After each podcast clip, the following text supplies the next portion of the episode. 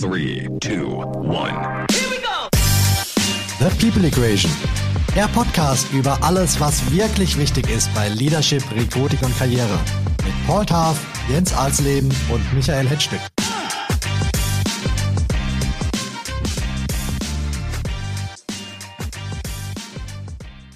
Herzlich willkommen. Ich begrüße euch zur ersten Folge unseres neuen Podcasts The People Equation. Unser Fokus sind Führung, Recruiting und Karriere und ich freue mich sehr, für diesen Podcast immer zwei Hochkaräter an meiner Seite zu haben. Den Management-Coach und Buchautor Jens Alsleben und den CFO-Veteran, Unternehmer und Headhunter Paul Taff. Da trifft irische Hitzigkeit auf die hanseatische feine Klinge. Darauf bin ich sehr gespannt. Hallo Paul. Michael, guten Morgen. Ich bin nicht mehr so hitzig wie früher. das werden wir noch sehen. Und hallo Jens. Ja, ein herzliches Moin aus der schönsten Stadt der Welt. Ist auch in Frankfurt. ja, ja, ja, genau. Also. Ich sitze in Frankfurt, ich bin Michael Hetzstück, ich bin Ex-Digitalchefredakteur des Finance Magazins und ich werde Paul und Jens bei ihren Streifzügen hier im Podcast begleiten. Ich glaube, der härteste Teil meiner Aufgabe wird es sein, die äh, teilweise wilden Gedanken der beiden festzunageln, damit ihr, liebe Zuhörerinnen und Zuhörer, möglichst viele Infos und Anregungen aus unserem Podcast für eure eigenen Karriere- und Management-Herausforderungen mitnehmen könnt. Ihr merkt, dabei wird und soll es auch locker und lustig zugehen. Äh, Paul und Jens werden da zweifellos liefern, aber mir persönlich genügt das nicht. Um unseren Podcast auch ganz sicher handfest zu machen, werde ich am Ende jeder Folge ein kleines Spiel mit Jens und Paul spielen, von dem die beiden vorab nichts wissen und in dem sie Farbe bekennen müssen. Denn ihr sollt ja auch euren Spaß beim Zuhören haben, nicht nur wie hier im Studio. Na, ihr zwei, wie klingt das für euch? Wir sind dabei. Jawohl. Kommen wir zur ersten Folge. Äh, das Thema unserer Folge, über das wir uns hier jetzt unterhalten werden, das sind Alpha-Tiere. Was sie in Teams anrichten und wie man sie zum besten Nutzen aller einhegen kann. Dafür werden wir uns unter anderem die Führungsstrukturen im deutschen, russischen und ukrainischen Militär genauer ansehen, denn dort kann man gerade viel auch für die Wirtschaft und das normale Leben lernen. Paul, ich erinnere mich noch, als wir über das Thema Alpha-Tiere gebrainstormt haben, warst du sofort Feuer und Flamme und hast gesagt, yeah, let's kill the fucking Alpha-Tiers ich habe damals gestutzt, denn als Unternehmer und CFO-Veteran bist du doch selbst ein Alpha-Tier, oder? Ja, genau. Da, da hat meine Impulsivität äh, gewonnen an der Stelle. Das äh, gebe ich zu. Ja, ich glaube schon, dass ich ein Alpha-Tier bin. Ähm, die Frage übrigens, was diese äh, spezifische Thema jetzt mit dem Krieg und so weiter, ist der Jens äh, äh deutlich äh, deutlich kompetenter, was das angeht, aber da gebe ich gerne meinen Senf dazu ab. Ähm, für mich ist die Frage, äh, ähm, ob dieser Alpha-Tier-Begriff, ob das negativ behaftet ist. Jens, frage ich dich an der Stelle. Das war so mein Eindruck, bevor ich dann ein bisschen recherchiert habe. Äh, und weil ich ein, ein Alpha-Tier bin, kann das nicht negativ behaftet sein, finde ich. Alpha, Alpha-Tier ist ja erstmal äh, wertneutral. Ne? Äh, meine, das sind einfach äh, die kräftigsten und erfahrensten, äh, aktivsten Tiere einer Gruppe. Das ist jetzt äh, ja erstmal nur ein Fakt. Die Frage ist, äh, wie, äh, mit welchem Ohr hörst du das? Ne? Was für Erfahrungen hast du gemacht? Äh, und äh, wie hast du äh, das Alpha-Tier, also ich sag mal den Chef äh, oder denjenigen, äh, an den du berichtet hast, äh, wahrgenommen? Und äh, dementsprechend ist bei dir ein Alpha-Tier positiv oder negativ besetzt. Ne? Alpha-Tier äh, sagt jetzt grundsätzlich erstmal nichts über das Verhalten der Person aus, die das Alpha-Tier ist. Ne? Und das Verhalten wirkt, das ist ja das Entscheidende. Ja, da bin ich bei dir. Ich habe nur den Eindruck äh, äh aus den empirische, aus empirischer Situation, dass es vielleicht zuletzt ein bisschen negativ behaftet ist. Ähm, aber ich, äh, ich liebe Alpha-Tiere und ich habe sehr unterschiedliche Alpha-Tieren kennengelernt. Äh, äh, der Michael Dell ist ein Alpha-Tier. Ein sehr gentle Guy, äh, people-orientiert. Phil Knight, äh, natürlich einer von den erfolgreichsten Entrepreneuren auf dieser Erde. Du triffst ihn im Aufzug in Portland in seiner wunderbaren Campus äh, und er guckt äh, auf den Boden. Ja, er ist ein Alpha-Tier, gedanklich, intellektuell, ja, aber von der Persönlichkeit schüchtern. Und der Michael Dell ist auch ist auch schüchtern. Ich bin, glaube ich, nicht schüchtern. Jens, du bist auch nicht schüchtern. Aber für mich ist ein Alpha-Tier unheimlich wichtig. Es gibt auch Alpha-Tiere, die, ich weiß nicht, ob man das sagen kann, äh, Michael, Assholes sind, ja, äh, die, die, die äh, nicht, die keine Teamplayer sind. Ich glaube, das ist, das ist ein sehr wichtiger Punkt. Schließt das eine das andere aus. Und die Antwort ist, muss ich mich auf mich selbst beziehen und auch auf Jens, ich kenne dich lang genug, wir sind Teamplayer. Und ich glaube, als Impulsgeber und so weiter, brauchst du ein Alpha-Tier. Äh, das, das finde ich schon wichtig. Ich denke auch, äh, Michael, an, an unsere Eintracht, die jetzt Euroleague-Sieger geworden sind. In der Mannschaft ist eigentlich so keine offensichtliche Alpha-Tier. Ja, aber wenn man ein bisschen über die Personen nachdenkt, dann könnte man ein sehr schüchterner Mensch, und der ist Seppel Rode, der hat eine Alpha-Tier-Rolle gespielt, zum Beispiel. Soft Leadership ist man da bei dem Wort, oder? Ja, genau. Also der Alpha-Tier bei der Eintracht war der Trainer Jens. Das ist ein erfolgsbesessener, aber absoluter Teamplayer, absoluter Teamplayer, ja. Und der Seppel Rode auch. Jens, deine Perspektiven würde uns interessieren an der Stelle. Ja, ich, äh, für mich ist immer wichtig, bevor du diskutierst, kläre die Begriffe. Äh, und ich bin äh, so ein Typ, was auch meine äh, Kinder immer total aufregt. Ich google dann immer erstmal Wikipedia, ne? damit ich, damit ich da nichts Falsches mache. Und hier steht eben drin, die Bezeichnung Alpha-Tier kann einen teils positiven, teils negativen Beiklang haben. Im negativen Sinne kann Alpha-Tier bedeutungsähnlich sein mit autoritär, dominant, nicht kompromissbereit, machthungrig und wenig kooperationsfähig. Und die positiven Aspekte kann man im Wesentlichen mit den folgenden Adjektiven zusammenfassen. Selbstbewusst, initiativ, engagiert, selbstständig und selbstkritisch. Und damit hat man eigentlich auch schon wunderbar das Spektrum eines äh, möglichen Alpha-Tiers äh, abgedeckt. Und dann ist für mich halt immer wichtig äh, äh der Kontext, also äh, in, in, in welcher Situation befinde ich mich gerade und wie ist äh, das Verhalten des Alpha-Tiers. Also wie geht ein Alpha-Tier mit seiner Vormachtstellung um? Im Sinne des Teams, im, im Sinne der Sache, im Sinne des Systems oder äh, im reinen äh, Eigeninteresse. Und was wir halt jetzt in letzter Zeit eben häufig gesehen haben, sind sogenannte Alpha-Tiere, die im Eigeninteresse äh, das System für die eigenen Zwecke äh, missbraucht zu haben scheinen oder tatsächlich nach äh, richterlicher Feststellung dann auch häufig äh, äh, für sich genutzt haben. Und dadurch hat das, äh, das Thema Alpha-Tier äh, in der öffentlichen Wahrnehmung natürlich auch äh, immer weiter abgenommen. Also die Fallen Angels, äh, die äh, Rollenvorbilder, die reihenweise in Ungnade gefallen sind äh, und äh, denen da oben sozusagen auch so ein bisschen negativen Duktus äh, beschert haben. Ne? Ein Alpha-Tier per se ist für eine Gruppe in einem bestimmten Kontext äh, unerlässlich und in anderen Kontexten äh, kann das für eine Gruppe extrem schädlich sein. Kommt immer darauf an, äh, wie diese Rolle gelebt wird. Du hast mir was ganz Interessantes erzählt im Vorgespräch, Jens. Äh, dein Background ist ja persönlich äh, sehr ungewöhnlich. Du hast ähm, ja die ersten zehn Jahre deiner Karriere praktisch bei der Bundeswehr verbracht und dich da durch die Ränge, äh, in, durch die Offiziersränge nach oben gearbeitet. Und du hast mir erzählt, dass im Vietnamkrieg tatsächlich äh, mit die größte Gefahr für Offiziere in der US Army es war, von hinten erschossen zu werden. Was hat es damit auf sich? Ja, also das war, äh, ich bin mit 19 an die äh, Offizierschule der Luftwaffe nach äh, Fürstenfeldbruck gekommen und der Schulkommandeur damals bei seiner Antrittsrede, das allererste, was er gesagt hatte, war, meine Herren, führen Sie immer so, dass Sie nicht von hinten erschossen werden. Dann eine wunderbare äh, Pause eingelegt und wir alle so, äh, was ist denn das?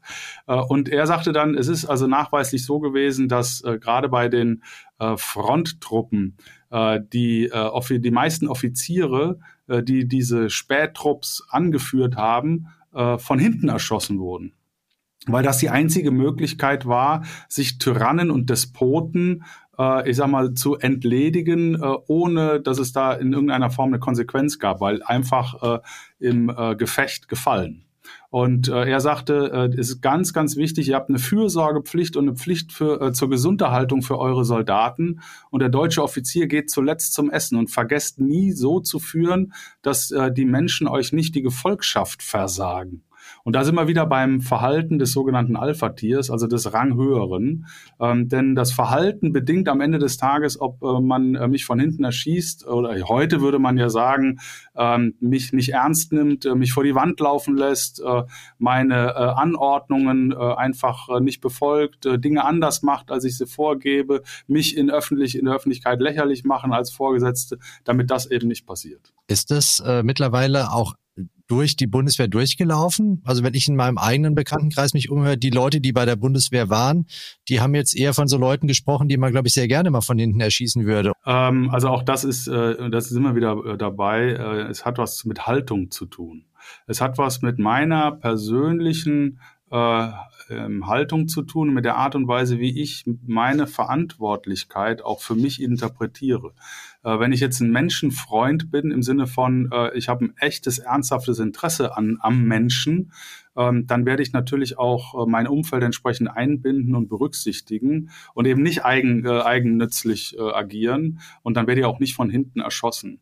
Ähm, also insofern äh, bei der Bundeswehr wie überall gibt es Sohne und Sohne. Äh, ich hatte jetzt das große Glück, ich war bei einem vollmobilen Kampfverband äh, und bei uns war die Hierarchie äh, eher eine technische Hierarchie. Wir mussten, äh, wir waren bei einem voll, äh, vollmobilen Kampfverband, das heißt, wir waren eine Verlegeeinheit. wir mussten innerhalb von zwei Stunden äh, die gesamte Einheit verlegen. Da musste jeder mit anpacken, jeder hatte seine Aufgabe, unabhängig vom Dienstgrad.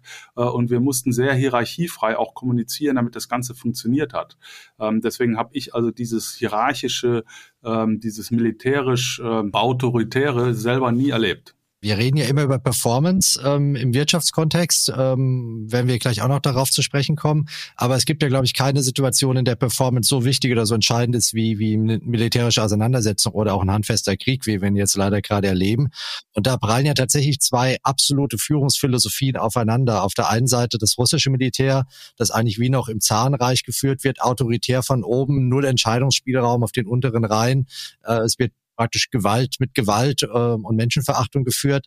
Und auf der anderen Seite das ukrainische Militär, das sich sehr stark modernisiert hat, auch in der Führungsphilosophie und eigentlich sehr dezentral mit hoher Eigeninitiative ähm, äh, diesen Krieg führt und damit auch tatsächlich überraschend äh, große Erfolge abgeschnitten hat. Ist dieser Kontrast aus deiner Sicht, du hast da wahrscheinlich mehr Insights als wir, äh, wirklich so massiv, wie es in den sozialen Medien dargestellt wird? Also ich glaube, noch viel massiver, als es äh, äh, diejenigen, die in den Medien darüber äh, hören, ähm, sich vorstellen können, äh, wenn sie es selber nicht gelebt haben. Also diese sogenannte Auftragstaktik während Befehls äh, versus Befehlstaktik äh, äh, ist, äh, würde ich äh, kategorisch anders. Also ich gebe dir mal ein Beispiel und, und bitte Nachsicht da draußen, die aktiven Militärs mögen es verzeihen, das ist schon ein bisschen her. Ich bin ja schon 1993 ausgeschieden, aber ich kann mich noch sehr da, gut daran erinnern, als wir am Waffensystem äh, Patriot ausgebildet wurden in äh, Texas anhand äh, der amerikanischen äh, das ist ein amerikanisches System anhand der amerikanischen äh, technischen Bedienungsanleitungen, also Technical Manuals, werde ich nie vergessen. Der eine Ersatz, äh, da ging es darum, ein, ein, äh, Gerät rauszuschrauben und dann stand in diesem äh, Comic-bildartigen Handbuch der Amerikaner ähm, to unscrew screw, unscrew screw three times. If screw doesn't unscrew, inform your sergeant. Auf Deutsch, wenn die Schraube rausdrehen willst, dreimal nach rechts drehen, wenn die, äh, nach links drehen, wenn die Schraube sich dann nicht löst, den Sergeant äh, informieren, den äh, Feldwebel. So, und die Deutschen standen alle da kopfschüttelnd und haben gesagt, was, was ist denn das für ein Scheiß? Also, wenn die jetzt anfangen, mir zu erzählen, wie oft ich die Schraube löse, ich, ich äh, drehe halt so lange in der Schraube, bis das Ding da runtergeht. Da muss ich ja meinen Unteroffizier nicht äh, für an, anschreiben. Äh, aber in einer befehlsorientierten Welt war das eben so. Und da haben auch die, die Ränge untereinander nicht miteinander kommuniziert. Es äh, äh gab ein striktes Gebot, dass Rangniedrige nur sprechen, wenn sie gefragt werden. Äh, für einen deutschen Soldaten völlig unvorstellbar. Äh, weil wir äh, eben viel hierarchiedurchlässiger waren, per se. Äh, ob jetzt autoritäre Typen dabei hatten oder nicht. Also wäre nie einer auf die Idee gekommen, die Leute so zu bevormunden. Nächstes Beispiel, und dann bin ich auch schon durch. Wir waren mit Amerikanern auf einer Übung und plötzlich saßen auf der Wiese zehn Amis und haben da so vor sich hingeguckt. Und wir sind an denen vorbeimarschiert und haben gesagt, warum hocken die hier rum? Und dann haben die gesagt, ja, wir haben einen klaren Auftrag, zwei Kilometer geradeaus, dann kommt eine Brücke, Brücke überqueren. Wir sind zwei Kilometer gelaufen, da ist keine Brücke, dann haben wir uns halt hingesetzt und warten jetzt auf unsere Leute. Und wir Deutschen wieder so, äh, ja, aber äh, ja, dann geht er einfach ein bisschen weiter. Irgendwo wird diese Scheißbrücke schon kommen. Ja, und die Brücke war dann äh, um die nächste Kurve und wir sind dann halt weiter marschiert und waren einfach fassungslos, wie sehr das Denken letztendlich äh, hochdelegiert wurde äh, und man tatsächlich nur das gemacht hat, was man gesagt gekriegt hat. Und das ähm, natürlich auch noch mit einem entsprechenden Druck mit einem entsprechenden Machtverhältnis. Das ist in einer auftragsorientierten Armee unvorstellbar. Da ist das Selbstdenken äh, ist äh, äh Bürgerpflicht. Paul, du hast in US-Unternehmen gearbeitet. Hast du da ähnliche Erfahrungen gemacht, dass auch in den Management-Rängen das eigene Denken nicht so wirklich äh, gefördert worden ist? Also ich, ich würde das unterscheiden. Die, die, es ist sehr relevant, äh, Jens. Danke für deinen Input. Also in amerikanischen Unternehmen, ich war schon in sehr erfolgreichen, bekannten Unternehmen, Pepsi, Dell, äh, Nike etc. Also der Boss ist schon King, das ist so, ja, aber äh, es ist nicht so, ich meine, ich habe den Glück gehabt mit Leuten aus Harvard, Stanford, MIT, äh, äh, äh, schieß mich tot, ja, zu arbeiten. Natürlich würden sie nicht zu Unternehmen kommen, wo sie selbst nicht entscheiden dürfen und, äh, und Dinge gestalten und so weiter. Aber es hat mich immer wieder überrascht. Auch gestern habe ich mit einer amerikanischen Firma zu tun. The Boss is King. Also es gibt There's no room for anarchy. In Irland sieht die Welt ein bisschen anders aus. Wir sind sehr anarchistisch geprägt, zumindest ich. Und Jens, das finde ich faszinierend, weil normalerweise, normalerweise würde man meinen, diejenigen, die warten, bis der Boss entscheidet, sind die Deutschen. Nein. Doch, von, von uns, ich sag von unseren, von meinem Eindruck von außerhalb, vorher nie bei der Militär in Deutschland. Okay, ja. Mhm. Weißt du, meine ich, aber mein Eindruck wäre, uh, hey, the guy who will wait to get an order will be German and the guy who pushes ahead will be American. Ja, und ich glaube, ich, ich bin nicht der Einzige, der so denken oder denken würde, ohne das, das Input jetzt von dir jetzt bekommen zu haben. Aber haben wir modernere Führungsstrukturen in Deutschland als zum Beispiel in den USA? Von Russland jetzt mal gar nicht zu sprechen? Das war jetzt nicht bezogen auf Militär jetzt. Ganz äh, generell Wirtschaft, aber auch Militär. Wie wir miteinander umgehen oder wie sich Alpha-Tiere verhalten. Also wenn ich, wenn ich jetzt einfach mal moderne Management-Literatur nehme als äh, Zeichen äh, dafür, äh, in welchen Systemen ähm, immer wieder versucht wird, Dinge äh, neu zu machen, zu modernisieren, Innovation auch in die Führung reinzubringen, dann ist es klar der Angel, angloamerikanische Raum, der da äh, innovativ und kreativ unterwegs ist. Wenn ich mir anschaue, Dinge wie äh, zum Beispiel Jobcrafting, also die, äh, das Bewusstsein des Systems, äh, dass Menschen stärkenorientiert eingesetzt werden müssen und dass ich versuchen muss, das funktionale Element äh, so zu äh, stricken, dass der Mensch in der Funktion so häufig wie möglich in den Flow kommt und eben stärkenorientiert arbeiten kann, dann ist das ein amerikanisches Modell. Äh, wenn ich äh, also das Thema Holacracy mir anschaue, also die hierarchielose Organisation, dann sind das alles Dinge, die eben tendenziell aus USA kommen. Äh, in den USA arbeiten 90 Prozent der äh, Fortune 500 Unternehmen in ihrer Organisationsstruktur mit einer gewissen Art von Stärkenorientierung. Das ist hier im deutschen Mittelstand äh, noch nicht richtig angekommen. Da geht es langsam erst los. Und auch unsere Großkonzerne sind äh, tendenziell zwar offener für moderne Führungsmethoden, aber die Strukturen, würde ich sagen, sind aktuell äh, etwas kon äh, tendenziell konservativer als im äh, angloamerikanischen Raum. Jetzt sind allerdings auch die ähm, Umstände andere. Wir haben natürlich ein anderes Sozialgefüge hier, wir haben eine andere Arbeitnehmer, Arbeitgeberverbindung, Gewerkschaften, Unions. Äh, der Arbeitsmarkt ist äh, weit weniger ähm, äh, offen, als das äh, in Amerika der Fall ist. Also es gibt andere Umstände, aber an Führungsmethodik äh, kommt das äh, in der Regel erst aus USA, äh, bevor wir was erfinden, was Neues. Michael, darf ich jetzt was dazu sagen? Du bist der Chef hier. Ja, äh, den Eindruck habe ich nicht. Leg mal los. Also meine Erfahrung in amerikanischen Unternehmen, ich war ja überwiegend, bis meiner Private Equity Zeit war ich in amerikanischen Unternehmen. Äh, also die Amerikaner haben eine, eine Begabung und eine Hunger, sich regelmäßig neu zu erfinden. Und das fand ich faszinierend, spannend und inspirierend. Aber das kam dann natürlich auch von, von Entrepreneur geführtes Unternehmen, der Michael Dell, der Phil Knight, ja. Bei Pepsi war es ein bisschen anders. Ja, Pepsi war sehr Dow Jones driven und äh, es war eine andere Kultur, es war eine brutale Kultur, um ehrlich zu sein. Pepsi war Hire und Fire vor dem Her. Und was ich auch genossen habe bei den Amerikanern, und ich glaube, da könnt ihr mir helfen, ich weiß nicht, ob das ein bisschen DNA-bedingt ist, also die sind sehr, sehr Big Picture Menschen, ja, strategisch hervorragend. Und ich finde, äh, ich schätze die Deutschen äh, so, das ist natürlich sehr pauschal, muss man immer ein bisschen aufpassen dabei, aber die Deutschen ist kein Zufall, dass die besten Ingenieure auf dieser Welt aus Deutschland kommen, weil die sehr, sehr äh, gerne ins Detail gehen und Dinge analysieren und so weiter. Mit dem Risiko, dass das Big Picture verloren geht. Also das war häufig meine Erfahrung mit, mit hervorragenden deutschen Mitarbeitern, ja. Äh, die haben aber diese Big Picture Begabung nicht. Und ich weiß noch, ich saß in Board Meetings in, in, in, zum Teil in Amerika und zum Teil hier, wo der gleich Group CFO von, von Nike oder von Dell zu mir kam und sagte, Paul, what the fuck is going on here? these guys are saying no. Häufig so, als die gekommen sind, die Amerikaner, haben gefragt, das war damals bei, bei, bei, bei Nike, das war sehr, sehr offensichtlich. Also äh, Adidas gegen, gegen Nike. Ja, können wir das machen, äh, um, um Nummer eins zu werden, weil Adidas war ja etabliert. Wir haben ja, viele haben gedacht, Nike würde nie Nummer eins werden in Deutschland, ja. Und dann haben die Board Meetings gehabt, wo die Amerikaner gekommen sind. Natürlich sehr amerikanisch geprägte Ideen, die kannten den deutschen Handel jetzt nicht so gut wie das Management bei, äh, bei Nike in Deutschland. Aber die Ideen äh, waren zum Teil out of the box, aber die waren zum Teil richtig, richtig gut.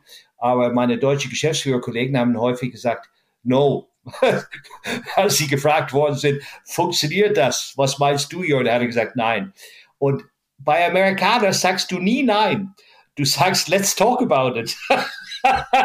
Kann man da nicht sagen, man braucht Alpha-Tiere an der Spitze, die eben auch die Sachen in Frage stellen, die vielleicht auch diese Neuerfindung anstoßen. Aber sobald man die Ebenen darunter geht, auf gar keinen Fall Alpha-Tiere zulassen in der Organisation? Meiner Meinung nach, du brauchst Alpha-Tiere überall in ein Unternehmen. In, in, in, in, also für mich dann Alpha-Tiere, die führen, die verändern, die Leaders sind, aber die unbedingt Teamplayer sein müssen. Diese Kombination ist genial. Alpha Tier plus Teamplayer. Alpha Tier ohne Teamplayer. Beste Beispiel Donald Trump, the biggest negative Alpha Tier, das es je gab in Amerika, würde ich mal behaupten, ja. Aber meine These ist, Alpha Tier brauchst du, vorausgesetzt, die nehmen die Menschen mit, dann funktioniert das es gibt aber häufig Situationen, wo die Alpha-Tiere die Leute nicht mitnehmen, weil sie sehr egoistisch sind. Beispiel Donald Trump, beste Beispiel überhaupt. Und das ist natürlich sehr negativ dann. Also gehen wir mal wieder auf die, auf die Definition zurück. Kein Mensch braucht ähm, Menschen, die autoritär handeln, nicht kompromissbereit sind, machthungrig sind und nicht kooperationsfähig. Die braucht kein Mensch. Aber jede Struktur und jede Organisation äh, kann von Glück reden, wenn sie Menschen hat, die selbstbewusst sind, initiativ, engagiert, selbstständig und selbstkritisch. Ne, das sind beides, äh, wie, wie ich eben gesagt habe, die Definition von Alpha-Tier. Und, und äh, in der zweiten Definition, äh, dann kann ich auch äh, zum Beispiel in einer äh, Holokratie, also wo es gar keine per, per Definition eine Hierarchie gibt, eine Ansammlung von Alpha-Tieren haben. Ich kann natürlich wie selbstverständlich äh, zehn Alpha-Tiere in eine Gruppe stecken, wenn die alle selbstbewusst, initiativ, engagiert, selbstständig und selbstkritisch sind. Denn wer, wer äh, so durchs Leben geht, äh, der respektiert, wertschätzt den Gegenüber, der begegnet dem Gegenüber auf Augenhöhe, der ist interessiert am Gegenüber, der hört zu äh, und der äh, hat auch eine gewisse Grundempathie dem anderen gegenüber, weil er weiß, eins plus eins ist drei. High-Performance-Teams, wenn ich jetzt zum Beispiel die Feuerwehreinsätze mir anschaue oder Notfallrettungssanitäter äh, oder äh, auch im Militär die Krisenreaktionskräfte. Das sind kleine Gruppen, äh, das sind alles Alpha-Tiere. Zum Beispiel beim KSK ist es so, dass vor jedem Einsatz äh, die Gruppe aus sich heraus den Projektleiter für dieses Projekt wählt. Immer wieder neu. Das heißt, du hast zehn Alpha-Tiere, alle können die Führung übernehmen und jeder ist wie selbstverständlich in der Lage, auch zurückzutreten, wenn die Situation einen anderen als Führer erfordert. Ja, die sind alle selbstbewusst, alle initiativ engagiert, selbstständig und selbstkritisch und hacken sich nicht die Augen aus. Und da kommt es eben nicht zum Beta-Tier-Verbiss. Also sprich, wenn der hierarchisch Niederstehende irgendwas sagt, äh, dass alle über ihn herfallen. Das, äh, also es äh, kommt immer auf den Kontext an und auf die Reife der Menschen und des Teams. Aber das ist ja in der Unternehmenswelt äh, ehrlicherweise nicht oder ganz, ganz selten der Fall, dass es äh, niemanden gibt, kein Beta-Tier, das den Alpha, das Alpha-Tier in Frage stellt, weil, sind wir ja ehrlich, Karriere funktioniert so, dass ich Hierarchiestufen erklimme und dann auch Leute überholen, vielleicht nicht aus dem Weg räumen muss, aber einfach an denen vorbei muss. Und wenn ich jetzt merke, ich bin besser als der, der vor mir ist und der hat vielleicht noch zehn Jahre vor sich und macht keine Anstalten, diesen Posten zu verlassen, dann muss ich ja den Status quo in Frage stellen und äh, diesen ja, dieses System aufbrechen. Also mit Schulz von Thun äh, könnte ich jetzt herrlich mal ins Vier-Ohren-System äh, reingehen und mal überlegen, was du gerade über dich selber äh, erzählt hast, indem äh, du die Dinge so postulierst, wie du das tust. Ich kann das alles in Frage stellen. Ich äh, kann tatsächlich sagen, äh, wieso muss in einer modernen Welt das, äh, das so funktionieren? Wieso muss ich dann irgendwie jemanden zur Seite räumen, wenn ich der Meinung bin, ich bin besser? Wer sagt denn, was besser heißt? Also da, da wäre ich, äh, ich, ich, da bin ich eher äh, von der von der anderen Sorte, dass ich sage, die Art und Weise, wie wir glauben, äh, durch unser Arbeitsleben durchzukommen, da müssen wir ein Fragezeichen dran machen. Was heißt eigentlich Karriere? Was heißt eigentlich Erfolg? Was heißt eigentlich äh, Weiterkommen im Kontext einer modernen Welt? Jens the Rebel from Hamburg hier. Das ist wirklich, das finde ich so geil. Man könnte, man könnte das natürlich, Michael, sorry, wenn ich da impulsiv eingreife. Ich hoffe, das ist okay für dich. Super gut, hau rein. Ja, so, ähm, man könnte das, Jens, äh, natürlich auf die ganz große Welt anwenden. Und man könnte die Frage stellen, ist die Demokratie das, was wir suchen sollten, müssen, überall, um die idealen Status zu erreichen. Da kann man auch kontrovers drüber diskutieren. Das äh, lehnt ein bisschen auch an, an, an deine These, finde ich. Also da äh, muss man auch über, über solche Themen reden. Ich weiß nur aus meiner eigenen empirischen Erfahrung, als ich mich beworben habe bei Nike beispielsweise, da habe ich 18 Interviews gehabt. Die waren alle top. Die waren echt alle top. Ich hätte aber nie einen Vertrag unterschrieben bei einem Nicht-Alpha-Tier-Boss. Ich habe die Inspiration gesucht von diesen Alpha-Tier-Menschen, um mich weiterzubringen. Ich, ich sag mal so, wenn man äh, in der Theorie im Ideal ist, äh, dann sollte das ja ergebnisorientiert auch äh, bewertet werden. Ne? Also ich, äh, wenn ich einen Job gut mache, also sprich die Ergebnisse meines Handelns sich dann auch, äh, wie auch immer, in irgendwelchen messbaren Feldern auch niederschlägt, äh, dann kriege ich vielleicht eine größere Verantwortung. Die kriege ich auch nur dann, wenn die Organisation, das System sicher ist im Sinne einer richtigen Delegation, dass ich diese Verantwortung auch äh, tatsächlich übertragen kann. Also nicht diesem Peter-Prinzip zum Opfer falle, dass jeder so lange aufsteigt, bis er den Grad seiner Inkompetenz erreicht. Ne? Also da, da, da brauche ich auch ein sehr äh, erwachsenes System, was mein Potenzial erkennt, was mich äh, im Rahmen meines Potenzials entwickelt und dann auch noch mir entsprechende Mehrverantwortung gibt, die ich dann auch bereit, willens und in der Lage bin zu tragen. So, und dann wieder ergebnisorientiert äh, mir den nächsten Schritt angucke. Jetzt habe ich aber eine Frage, Jens, wenn ich gerade unterbrechen darf.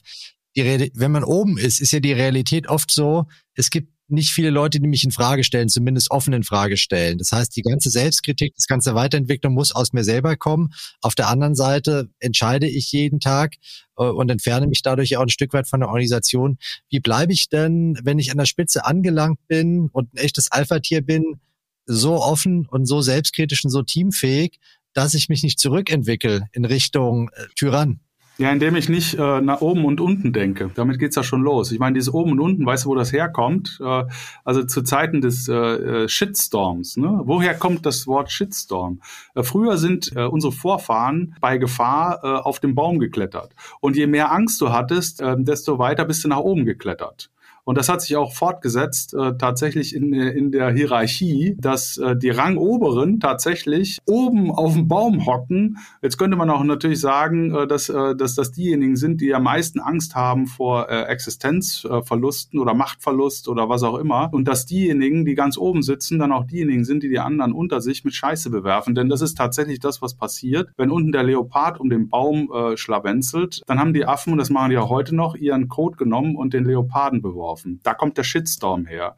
Und wir müssen uns einfach äh, abgewöhnen, in äh, oben und unten zu denken. Was soll das? Oben und unten äh, heißt doch äh, grundsätzlich im therapeutischen Sinne, wenn ich die Transaktionsanalyse mir anschaue, oben und unten heißt nie Augenhöhe. Ich kann nicht mit jemandem auf Augenhöhe kommunizieren und mich mit ihm auseinandersetzen, wenn ich oben bin und er ist unten. Das funktioniert nicht. Dann bin ich im Eltern-Ich und er ist im Kind-Ich. Und wir müssen damit aufhören. Es geht, es geht darum, dass äh, Menschen Fähigkeiten, Fertigkeiten und Potenziale haben, die sie ausleben können und das im Sinne der Sache äh, möglichst effizient und da zusammenarbeiten. Und dann gibt es eben Situationen, da weiß einer besser Bescheid und ist für die Situation derjenige, der den Lied gibt. Und dann äh, gibt es eine Situation, da ist das ein anderer. Am Ende des Tages gibt es automatisch jemanden oder ein Gremium, was eine Vision vorgeben muss, damit also dieser Fixstern, damit die Organisation, das System überhaupt weiß, in welche Richtung muss ich laufen.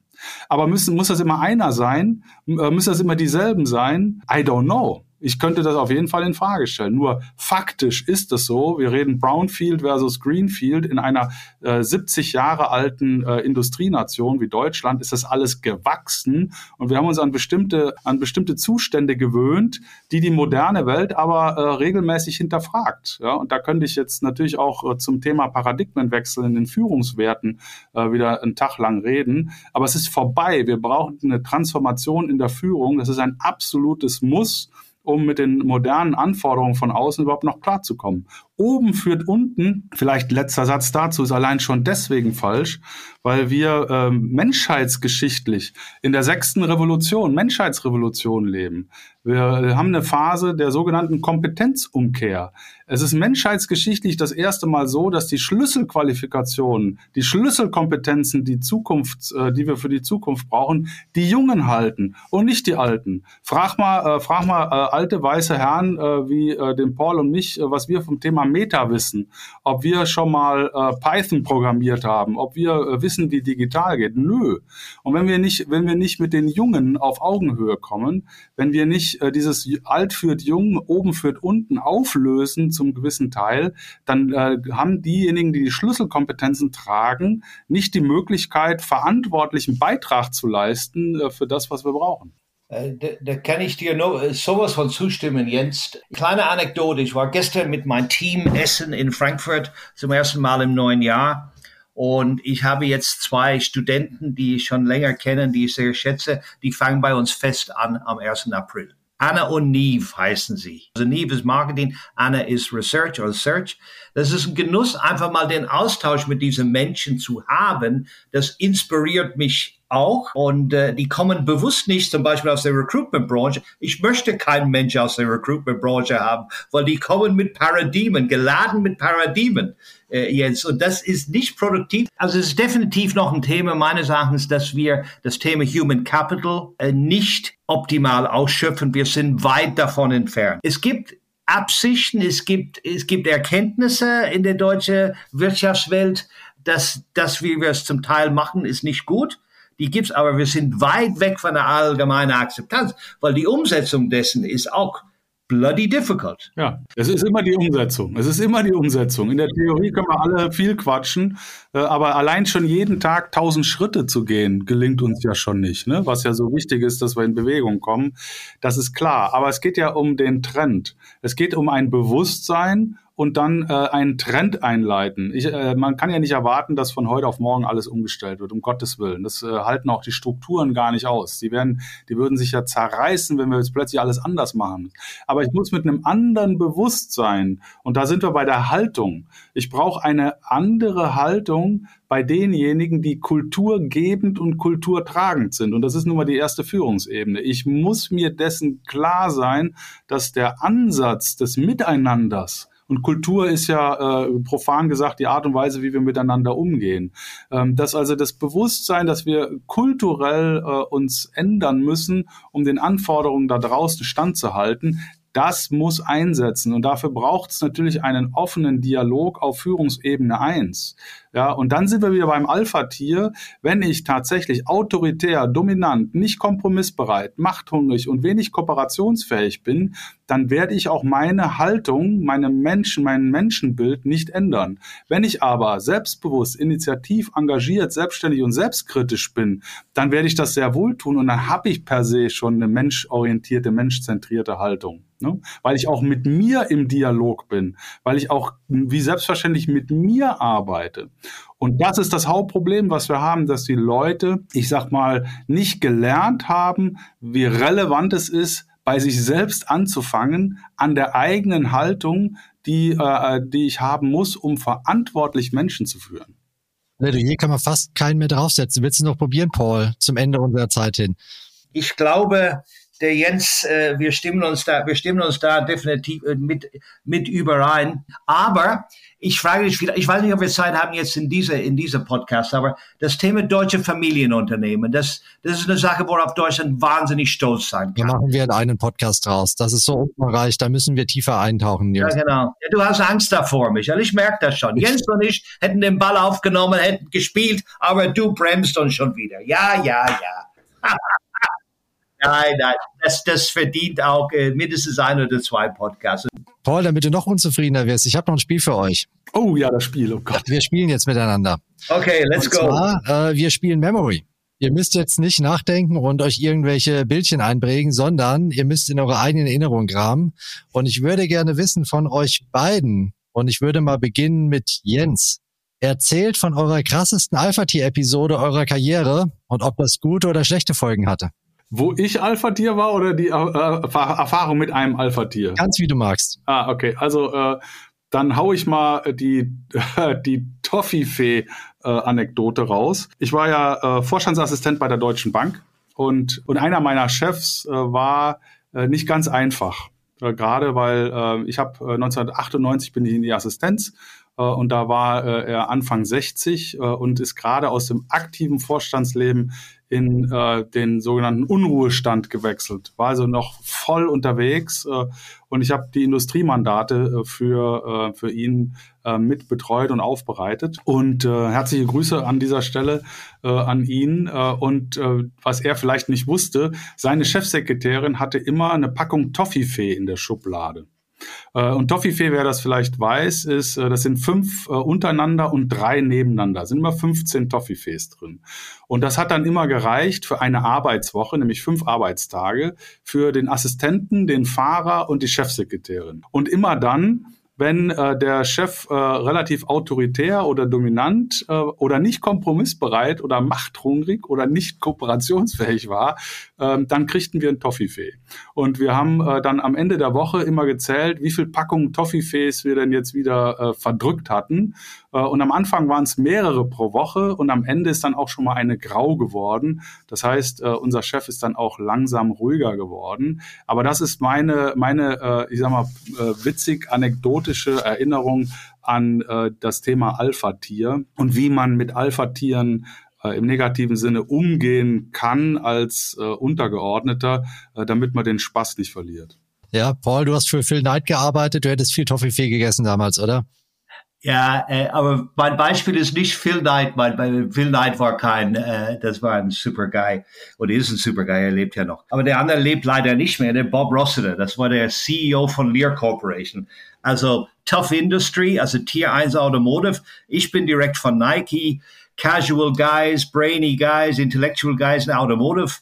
Die haben alle Anzüge getragen, die hab, ich habe Gefühl, die waren alle über 70, ja. Und ich gehe dahin, äh, komme von Nike als General Manager und denke, oh shit, uh, how do I get manage this? Und dann der Bob war der CEO, der eigentlich CEO von der ganzen Gruppe sein wollte in Detroit.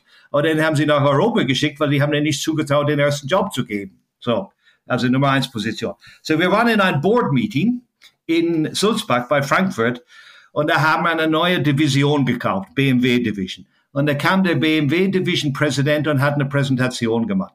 Und diese erste Seite von der Präsentation waren nur Probleme, nur Probleme. Und ich habe neben Bob gesessen und Bob ist dann immer, du hast gesehen, wie sein Hals immer enger wurde. Und der, der, der Bob hat auch gerne was getrunken im Holiday Inn. Der war, der ist gerne nach Feierabend mit den Jungs dahin und so weiter. Und dann am Ende, Stop!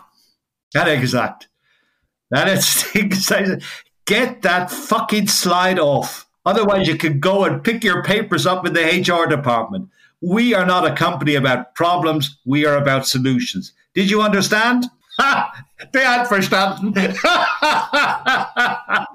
also das war jetzt nicht direkt auf mich bezogen, das erzähle ich beim nächsten Podcast, aber das vergesse ich nie. Und der, der neue, ganz lieber Kerl, ein bisschen zu brav vielleicht, äh, der hat so einen Schiss gehabt. Ich habe ihm nachher gesagt, hey, beruhige dich, das wird alles wieder. Äh, und er hat es auch, er hat's auch in Anführungszeichen überlebt und hat einen ganz guten Job gemacht. Aber eigentlich war er viel zu weich für die Detroit-Kultur. Wunderbares Beispiel. Hartes Alpha-Tier, aber in dem Fall wahrscheinlich konstruktiv und, und vielleicht ein Positive Leader. Manchmal, manchmal. manchmal. Wir sind am Ende angekommen. Es war ein echtes Vergnügen, mit euch diese Debütfolge zu machen. Ich hoffe, euch da draußen hat es auch gefallen. Wir werden noch viele weitere Folgen machen. Wir haben jetzt schon ein paar Themen gefunden. Wenn es euch gefallen hat, liked unseren Podcast, abonniert unseren Podcast, damit ihr keine Folge mehr vergesst.